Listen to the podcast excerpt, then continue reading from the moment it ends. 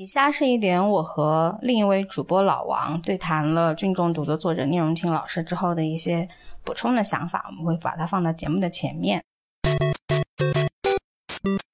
读完了这本书以后，我觉得在现在如今攻略遍地的社交媒体上，虽然我们可以到一个陌生的地方，通过小红书、大众点评、美团等等这种攻略很多的平台去寻找美食或者寻找好玩的地方，但在这些平台上是找不到像这本书一样带有人情味的科普或者攻略的。更需要一些有温度或者更有个人审美的东西。嗯，现在平台上的这些攻略同质化太强了，让人麻木，没有趣味。现在还是需要一些这样纸质的出版物啊，这样有见地的作者来给我们分享他们自己对本地风土人情、美食以及个人感受的分享。这本书因为它的在地性。和丰富性都很强，然后我们这一次对谈作者主要是截取了，我觉得老王有一个点非常的妙，就是他认为这样的一本书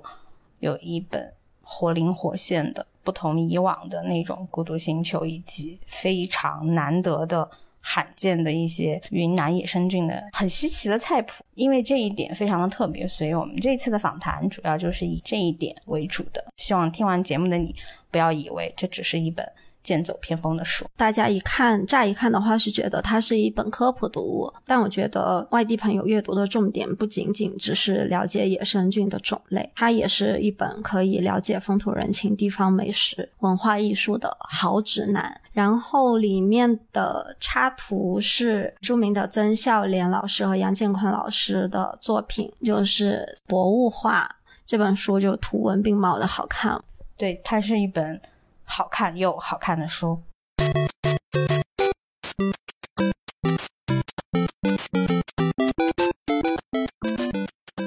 直接的感受就是这个菌越来越贵，然后好像变了一个滋味。这本书就是云南人自己看呢，有自己的一番感受；外地人看呢，也有他们可读性很强的一个部分，就是我觉得就就是一个特别版的《孤独星球》啊，那是一些现在社交媒体上或者这种小红书上不会给你的攻略，嗯，是我们云南人自己觉得好的东西。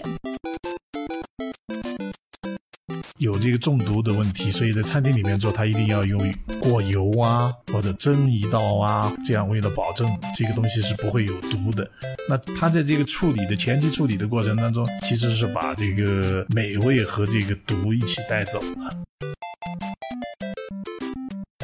像个旧的炒法就更有意思了。我的书里面在写他们那个老产那边的那种，对他们切的那种，每每次我吃的都是胆战心惊的。我当时写这个菌中毒的这这个名字的时候，然后很多人就说，到底你是写的菌中毒还是菌中毒？就菌里面的毒。其实我觉得这个提法很有意思。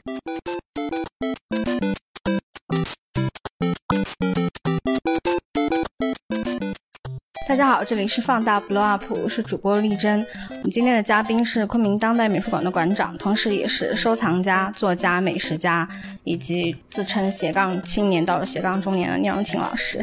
我们今天来聊一聊聂老师的新书，这本书和今年的雨季和菌季是共同上市的，叫做《菌中毒》。这是一本集合了云南地方风物、风味索引、人情故事的好看的书。欢迎聂老师。嗯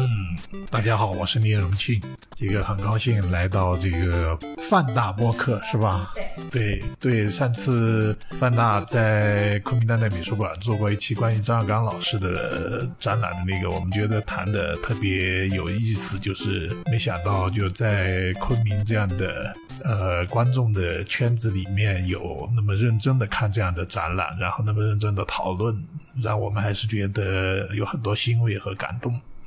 谢谢聂老师。啊，我们今天还有另外一位主播，就是上次和我一起参加了那个看展的那个著名的旅游从业人员老王。大家好，我是老王。嗯，呃，请老王是因为我发现老王对这本书有一些我没有看出来的那个感受。那我先问一下那个，就是聂老师，就是这本书的机缘，就是你是什么时候特别想要写出这本书的？其实是因为对于云云南人来说，可能每年到这个雨季来临的时候，也就是每年的静止季来的时候，然后都会。开始就是比较惦记，然后呢，每个人的可能的呃惦记的角度不太一样了。我是觉得，因为我从小也是一个比较喜欢吃镜子的，然后呢，也会一直比较留意观察，然后我觉得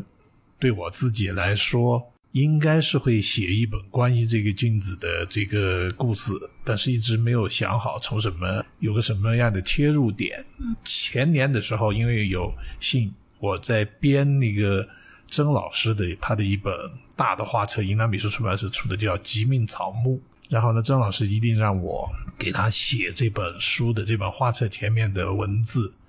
虽然是大概一开始写的大概两万字，最后我删了，剩下一万五六这样的，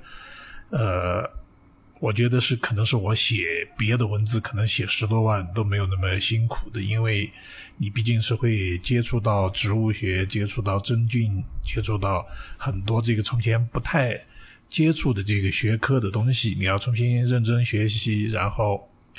开始消化，开始然后来用你的语言来写这个东西，所以在这个写的过程当中萌发的这个，因为。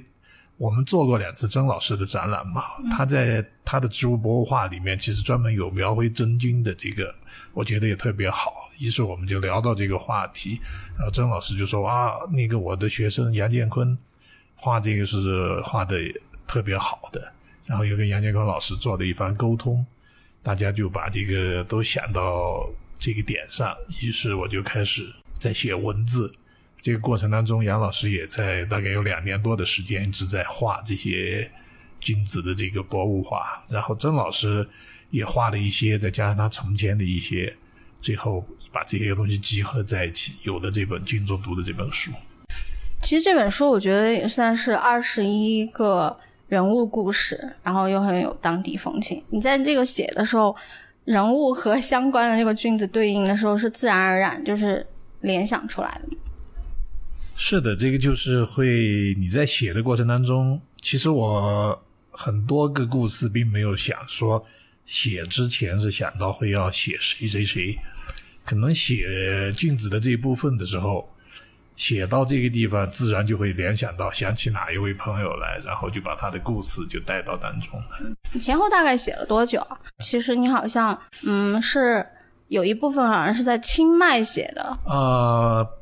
是我在清迈从清迈回昆明，正好赶上了疫情的第一次隔离，就是第一个国际航班落地昆明机场以后，我们就被隔离了。然后，于是有十四天的隔离时间，我在隔离酒店开始写，然后给自己规定一天写三千字左右，这样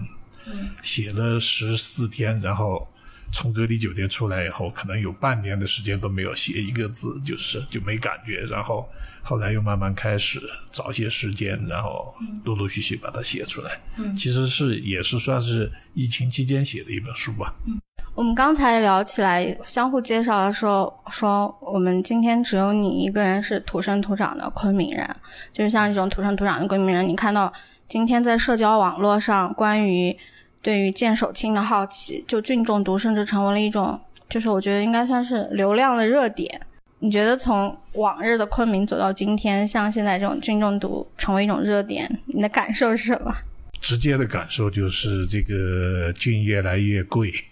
然后好像变了一个滋味，就是你会觉得，我不知道是因为现在昆明变成了一个巨大的一个这个野生菌的集。集散地了，可能会有各地的这种野生菌都都到这个地方来卖，是不是因为有一些好的品种的东西让我们不会像从前那么容易买到？反正我自己个人的感受是觉得，好像没有从前那么有滋味。然后第二个问题呢，就是对，就是因为这个已经变成了云南的一种奢侈品，真的变成山珍的价格了。对，这个是比较直接的。嗯，因为我和老王就是刚才也讨论的时候，他说他他看完了最大的感受是，他觉得云南人看了这本书之后，才会发现曾经有一些生活叫做什么身在福中不知福，你会忽略掉身边的一些非常好本来的很随意就可以获得的对东西。，呃，不管是我们的美食也好，不仅仅是野生菌，因为这本书里面还有很多很多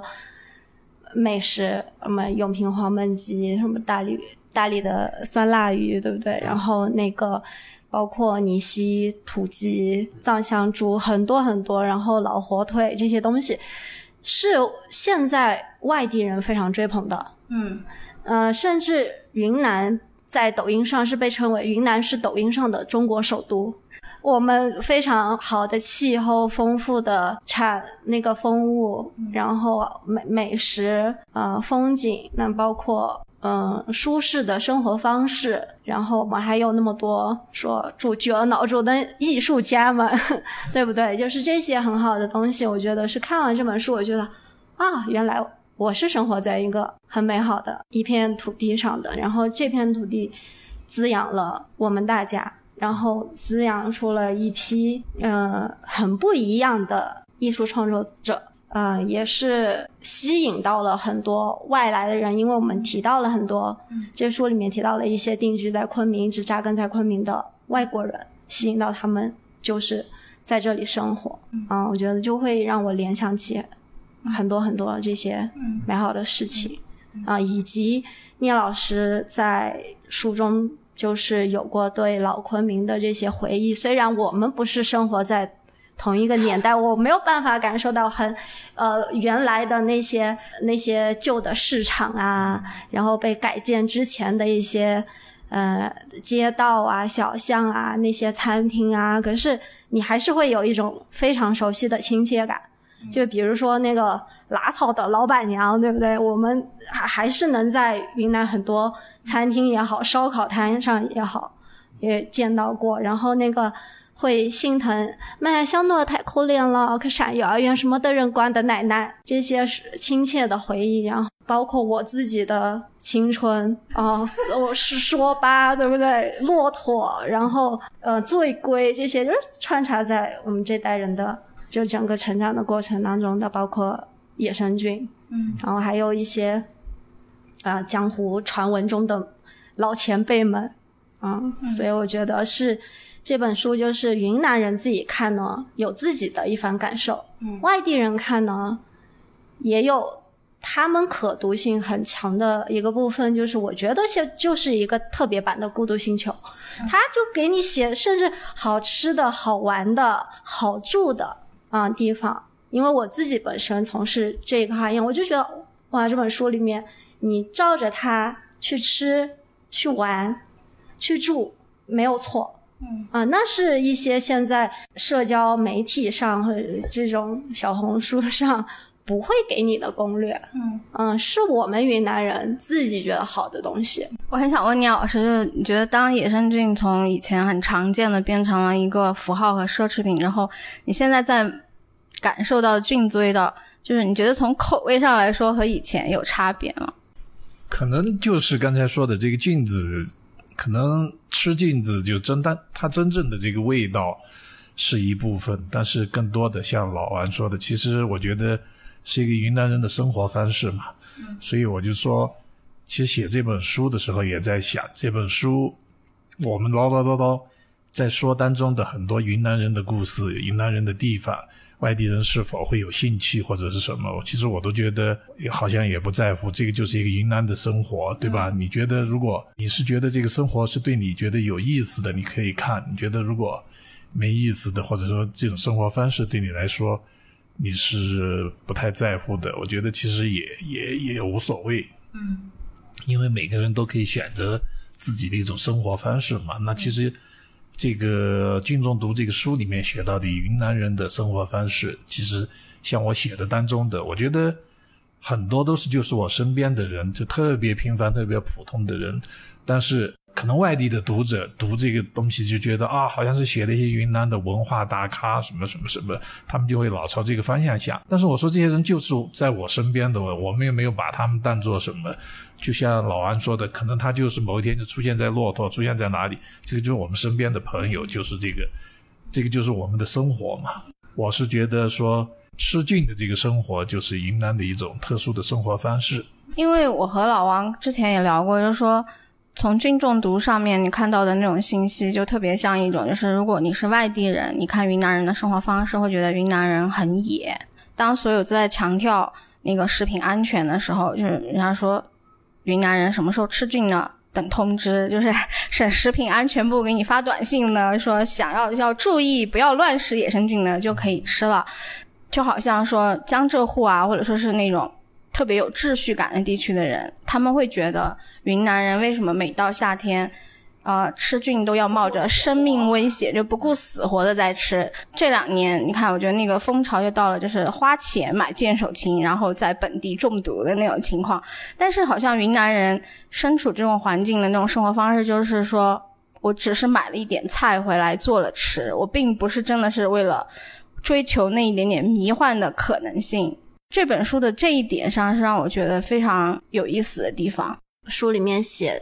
松茸鸡枞这种是长时间不不在我们云南人这个猎奇范围，对，就觉得没有什么稀奇的，因为也没没那么好吃吧。但是当被外地人追捧了以后，价格飙升了以后，我们才觉得说，哦，原来这是好东西啊！你这松露我们是拿来快快菌泡酒的。对吧？然后松茸就是臭鸡枞而已啊，嗯，然后却被呃，就是外地人赋予了各种各样的意义，嗯，啊，然后增加了它的很多传说，嗯。嗯，包括像西方就是说蘑菇嘛，然后童话故事里面就他们是小精灵的房子，然后它是嗯一种。你看他们灵修啊，干嘛就很在意的一个，像一个大补剂一样。蘑菇就是有一种特殊的力量，可以给我们神秘的精神力量。然后松茸、鸡枞这种提供了非常非常高的营养价值。可是这好像在云南人的饭桌上，就不是排在第一位的东西。我们对野生菌只是这个季节来了，它是一个时令菜，我们要吃它，它好吃，嗯而。我有一种感觉，就是写的时候是平常物，其实是祛魅的，但是实际上，我因为我之前就推荐过嘛，有外地朋友是提前买过的话，就说他说还是很感兴趣的，就是我们再怎么祛魅。就是当你占据了云南本土风物的那种特殊性的情况下，外地人还是会很好奇，说是有多好吃，是有多有意思。就这一点让我觉得这是一本蛮本地化的书。在写这个书的这个过程当中，当时就说想，一方面我们是就像刚才说的，像《孤独星球》一样，就是我是写一本某一种指南的东西。但是其实正好我在写书的这个过程当中，其实去年我们在 CGK 昆明当代美术馆做过一个叫《蘑菇之椅》的那个展览。其实那个展览，我觉得它的深度就更深。它是其实是把，也是因为疫情期间，然后呢，我们通过真菌，通过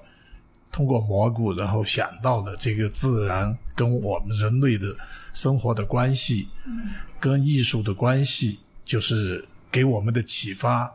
就当中就说到一个非常重要的，就是说，在这个核弹、原子弹扔到广岛以后，其实那个那块土地上最先长出来的就是蘑菇。嗯，那其实这个蘑菇它的这种跟这个世界如何相处、如何共生共存、如何修复这个世界的能力，是我们到今天都叹为观止的。这个东西是特别重要的。其实这个东西给我的非常大的启发，但是因为我这个书的利益，但是我大概是想写一本好玩一点、让大家读的轻松一点的书，所以就尽量是朝这种就可以吃吃喝喝，然后有些云南的风物、有些故事什么的这这个角度来。嗯。但是其实我自己是蛮喜欢看，比如说像《末日松茸》啊这类的这种。更深度的来探讨这个蘑菇世界和我们的这个人类的这个关系的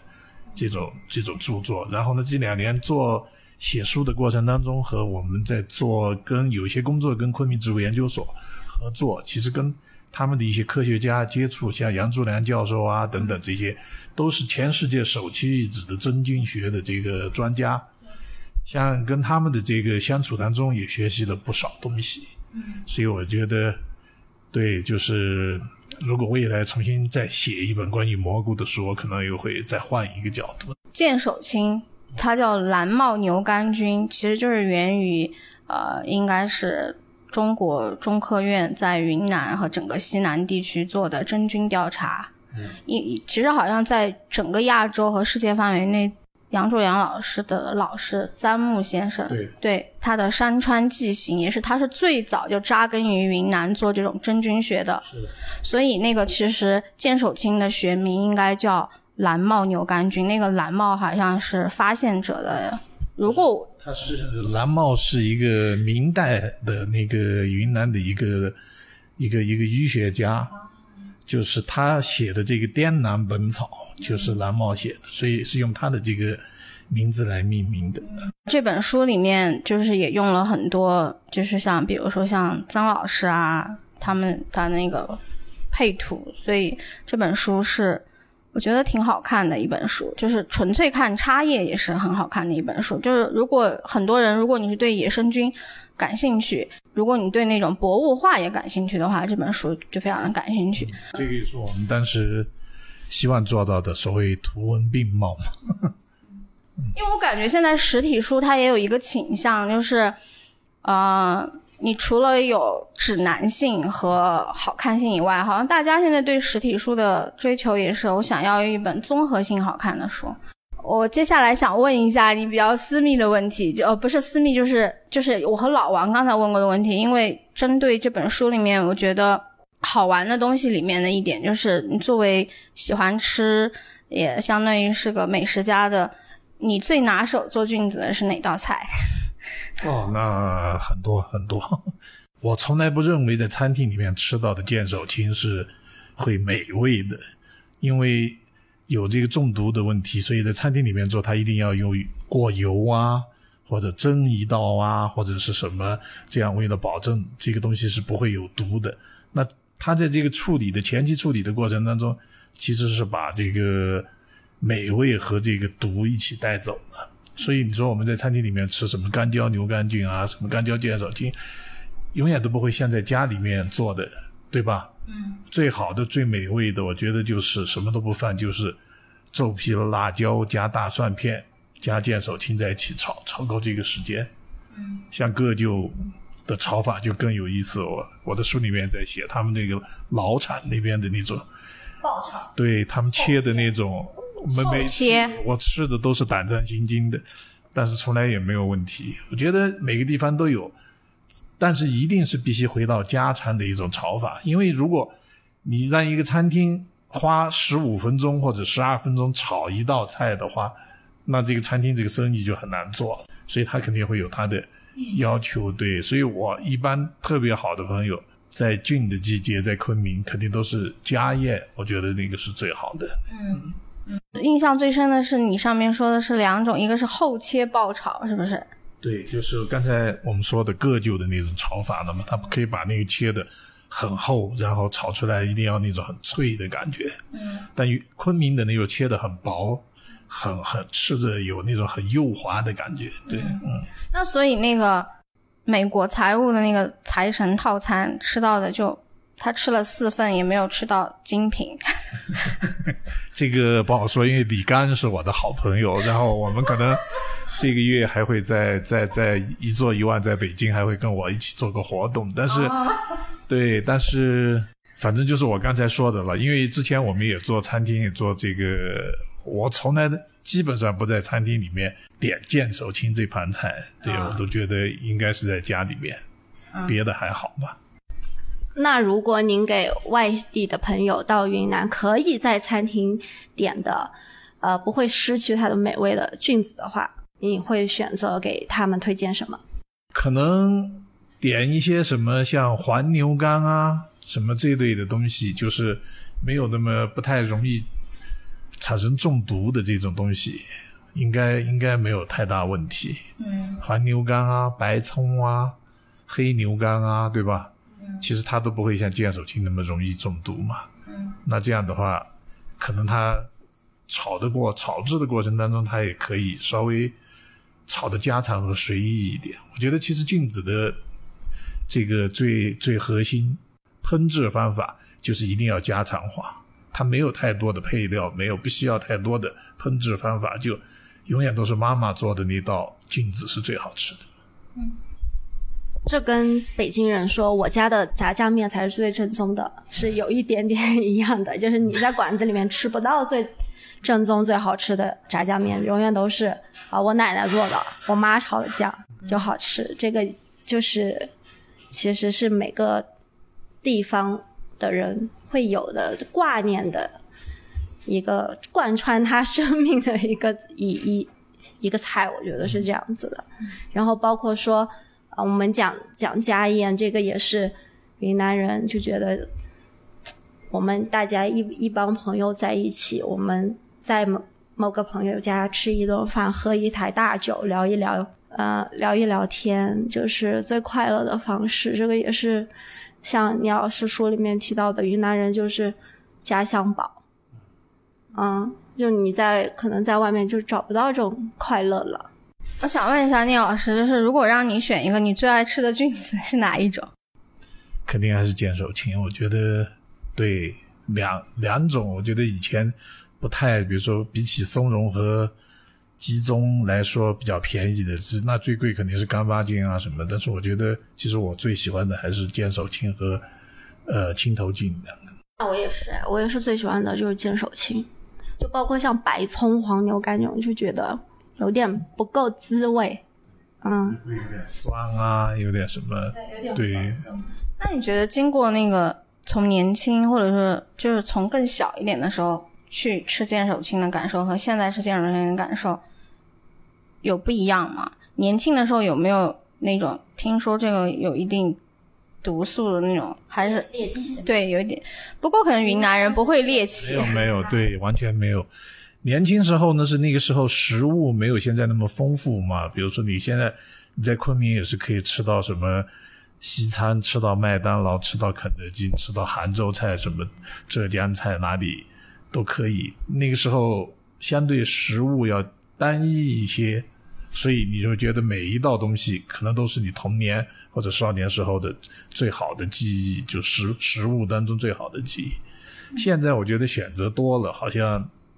也就没有从前那么那么强烈了这种感觉。我觉得这本书里面也有一种记录下曾经对老昆明和一些食物味道的一些记录，就好像剑手青里面最好吃的其实是隔壁家娘娘或者说是奶奶做的晚饭，然后配一点饭。嗯，对，这种所以就是说都是童年记忆嘛。其实很多人喜欢吃妈妈菜也是这样嘛，就是因为是你。整个童年时代，然后一直成长的过程当中，妈妈做的，可能那个妈妈做的饭，其实另外家的孩子吃可能也没觉得那么好吃，但是你你始终会有那个记忆在里面。嗯，这个也是中国人饮食，就是我也不知道是不是仅限于中国人，很意大利人也这样。奇怪的一点就是这样子的，我们评论一个家常，就是你一个家宴好不好吃，就是你做的很像餐厅。然后呢，你评价一个餐厅好不好吃，是你做的很像家常菜，是不是？外国人也这样吗？好像好像意大利人也是这样。也外国人也说这种做的不好吃的像餐厅，不会。关于干巴菌，我其实没有在其他地方会看到对干巴菌有这样的描写，就是呃，它带有比如说是火腿腊肉的咸香。然后又有松针带来的植物和泥土的味道，但是呢，干巴菌又是一个闻起来味道很强烈，然后处理起来很麻烦，价格非常的高。然后以前我觉得除了昆明地区的人他比较感兴趣以外，外地人是不知道的。但是这两年的干巴菌，我感觉很多那种很高档的米其林也在用。但是我和老王都认为最好吃的干巴菌还是要变成什么？就是要和隔夜的米饭就干巴菌炒饭，单炒干巴菌我就觉得我不太喜欢，但干巴菌炒饭我觉得是好吃的。嗯嗯，所以你有没有觉得这个昂贵的食物，或者说是别人觉得昂贵的食物，但是在云南人的那个烹饪过程中，就是还原到就是菜配饭，好像是最美味。你觉得类似于这种腐鲜类的食材，你觉得这算不算是云南独有的？干巴菌当然是喽，因为本身从价格各方面来说，就是云南野生菌的天花板嘛。但是是因为有很多人外地人不太接受这种所谓的腐香的这种味道，对吧？嗯。但是我也同意这个老王说的这个情况，就是从前呢，大家我觉得这个就是食物在演变的这个一个一个很有意思的过程。从前其实没有那么贵的时候，每一家。那个一盘干巴净是没多少钱的，现在你炒一盘干巴净几百块钱，对吧？自己家里面也是，其实也是不太便宜的了。然后呢，慢慢的就觉得说这个东西可能拿来配饭或者炒饭是一个很好的。那确实，本身干巴净配饭就是最好的一个搭配。那现在又又拿来炒饭，其实我也是最近几年也是这样，经常头一天做好。都懒得吃它，就把它放到冰箱里面，第二天拿来专门炒炒饭，你会觉得有另外的特别香的味道。然后我觉得还有呢，就是像昆明饭店的那个那个那个烟盅大师他做的一道汤，他是用那个干巴菌，像那种广东煲汤一样放到那个里面，一个是很很很暗黑料理的，整个汤是黑颜色的；其次是那个干巴菌的那个。像广东那种煲汤里面有干巴净的那种香味，我觉得还是挺惊艳的。这这么几年，我觉得他的那道菜是让我很有很有印象的一个。你觉得吃了很多年的菌子，就是走了那么多云南不同的地方，你还能总会遇到你没有遇到过的吃法吗？其实每个地方都会有，而且每个人的做法都不一样。就像我在里面写到的罗旭，或者写到的像大理的有一些那种家庭里面，他们都会很随意的配一些东西在里面，什么抓一把韭菜在里面啊，什么抓一把腌菜在里面。每个的炒法，家庭或者是每一个厨师可能都会不一样。这个也是，就是我特别感兴趣的，可能在每个地方，比如像我今年就学习到的一个用鸡油浸，把它用手全部捏碎了以后，然后炒一个很香的这个牛肉的臊子，然后最后和辣椒在一起，就相当于一个像三剁一样的东西。你是绿辣椒加肉碎，再加那个鸡油浸在一起，然后你再用一点点鸡油再炒出来，就就完全不一样的味道。其实可能都会有很多变化。嗯，对我在这本书里面也是看到了很多第一次见到的烹饪方法，然后我就觉得好想尝试啊，也很想学。我觉得这本书你单把它看作一个菜谱，你去照着里面的做法 去做菌子，我觉得真的有很多菜我都觉得是，你一看我就觉得啊是好吃的，你特特别想试一试那个呃炒菌放韭菜。我觉得一一定一定好吃，还有一个是，呃，那个呃虎掌菌煲粥，嗯，然后包括像那个灵芝红焖山羊，对，这些都是我们作为云南人，好像我我们也没有听过，也没有见过人是这样做的，所以它作为一本非常单纯的好吃的食谱，你去照着它的方法去做，因为里面写写的还蛮详细的，嗯，对。你就会肯定获得不一样的美食体验。我很好奇的一个就是，为什么台湾人也会对虎掌菌感兴趣？因为美食就不存在国界。国界，你看我们这个美国人，他也很喜欢吃云南的菌，所以其实没有，没有，真的没有国界的。我在上面印象最深的，其实是你写了一个我很喜欢但很少有人提的北风菌。我觉得北风菌是属于野生菌中的。遗珠 会吃的人，我觉得它其实比很多菌子都要好吃。但是呢，它第一是产量没有那么的大，第二是我觉得知道它的人并没有那么的多。但是我在里面看到了一个特别的菜谱，就是大理人甚至会用当日捞上来的洱海的螺丝，就随意的和北风菌炒在一起。我觉得这个是讲云南野生菌非常少见的地方。对对对，这个也是我在大理跟他们当地的白族的兄弟们学的一个。对，我觉得这这种非常大理当地，然后又是野生菌中比较小众的这种菌子，我确实没有在其他地方看到过。我是不知道它叫北风菌，叫冷菌。因为我第一次吃是在香格里拉，他们是叫一窝菌。对对。啊，我就没有知道它是同一个东西。香格里拉的藏民，很多人他们是觉得这个是最好吃的。对。对他们，其实松茸他们并不并不并不吃那个，他他们觉得是一个卖钱的，他们自己就就是老安说的。都在吃这个一窝菌，对。如果给那个外地朋友，你如果是一个已经解锁了初步吃菌的，就是你下次来云南一定不能错过的，我要强烈推荐的是北风菌，我觉得它真的是非常的好吃。这个就是有一个时间和产地的问题，对你如果在香格里拉，在大理这边就容易一些，在昆明局部地区有，但是很多云南的地方都没有，都不产。哦，怪不怪不得我看这上面写的是大理，因为我发现昆明地区买的北风菌的最大的特点就是很难洗，它是生长是有海拔要求，它好像就是在某一个海拔之上才会生长，所以好像就是滇西北的产量会多一点，嗯。嗯，其他像我们这种地区就比较少见，嗯，就包括像那个，嗯，这个也是一个。嗯，云南每个区域还是有自己比较主打喜欢吃的菌，就是像那个呃红菌，叫的大红菇那种，就是对普洱临沧啊，普洱临沧玉溪有一部分也，在昆明人就不怎么吃那个，对。好像大红菇还有一个地方的人非常喜欢，就是福建。哦，是。好像福建那边的红菇，他们自己也有那种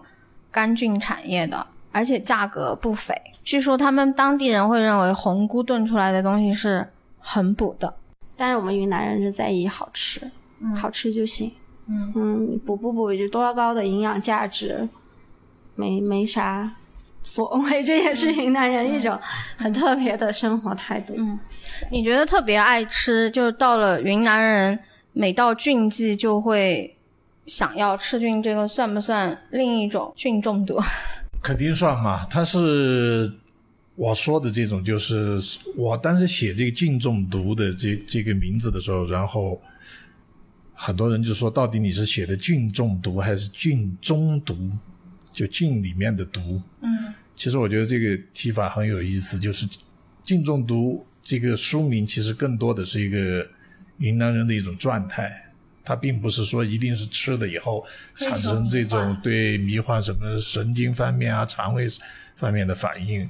就他每年的这种生活，就是我书里面写到的这些人物，他们的日常生活，或者是他们对于这种吃菌啊，或者是他们对于日常的一种生活态度，其实就像一种吃了菌以后的中毒的那种态度，是很飞的那种。但是这种飞又是特别有意思，而且。